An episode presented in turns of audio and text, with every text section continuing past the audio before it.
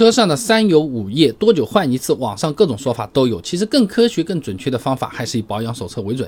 今天呢，我们就找来一台实车，结合保养手册，把油液更换的周期、注意事项以及它们对应的位置一口气讲完。朋友们可以点赞收藏，以后需要的时候翻出来看一下，不会被坑啊。今天用的是一台销量靠前的常见车型，一九款日产轩逸做演示。首先打开发动机盖，从左往右依次给大家讲。最先看到的是加玻璃水的地方，盖子上有个挡风玻璃的标识，很好辨认。玻璃水为了避免误食，一般会做成黄的、蓝的、绿的。它们主要是添加的色素不同，不小心混用了，问题不会太大。更换周期没什么好说的，用完直接加就行啊。那加的时候注意，最好加专用的玻璃水，像自来水偶尔用用当然没事，时间长了容易产生水垢。堵住了喷头就麻烦啊！另外呢，冬季气温低于零度的时候，记得换成这种防冻玻璃水。那接着往右看，发动机上面有个盖子，打开后呢是加机油的地方。新买来的机油倒进杯子里是这种金黄色，加到发动机之后呢，它会清洁里面的油泥和积碳，再加上高温下氧化变质的原因呢，会变成黄褐色甚至是黑色。所以机油呢一定要按时及时的去更换。机油更换的周期质保期内呢，按照保养手册来就行。日产轩逸写的五千公里一换啊。那除了质保保期大家可以根据机油的类型来更换。这里期大家找到了一篇资料可以作为参考。矿物油五千公里一次，半合成七千五，全合成一万公里啊。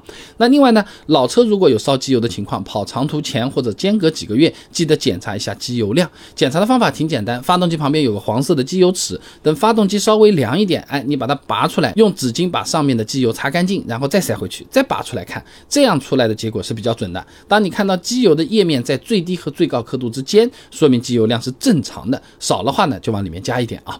那么再往旁边看啊，盖子上面一般会有写这个英文 coolant 的啊。那这个呢是加防冻液的地方，也叫冷却液啊。防冻液呢一般会做成红色或者是绿色。如果瓶身上没有写通用型防冻液，不同颜色就不要混加，用的成分可能不一样。除此之外呢，换的时候还要注意，不同车型防冻液的更换周期差别也挺大的。像本田雅阁呢，首次更换防冻液的时间，官方建议二十万公里或者是十年。要是换得过早，有点多花冤枉钱了啊。换的时候呢，防冻液的冰点呢，最好是选比当地气温低十度以上，不然冬天有可能还是会堵住管道啊。接着往上看，盖子上面有个括号，里面是个圆圈标识的，是装刹车油的地方。刹车油的颜色是金黄色的，但没有机油那么粘稠。更换周期呢，轩逸保养手册写的是四万公里或者是两年，其他车型相差不多，但是最好检查一下要不要换。更换的时候呢，要注意看瓶盖上的标号，不能乱加的，也不能混用啊。常见的刹车油标号呢是 DOT 三和 DOT 四，哎，DOT 四的沸点和抗水性比 DOT 三要好，如果混用刹车油的沸点会受到影响。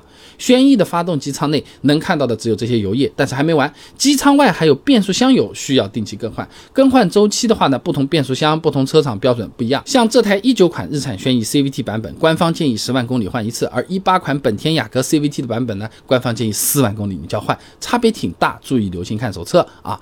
那换的时候也有注意的地方，如果自己买变速箱油拿去店里换，要注意不同变速箱由于。结构不同，都有自己的专用油，不要搞错了啊！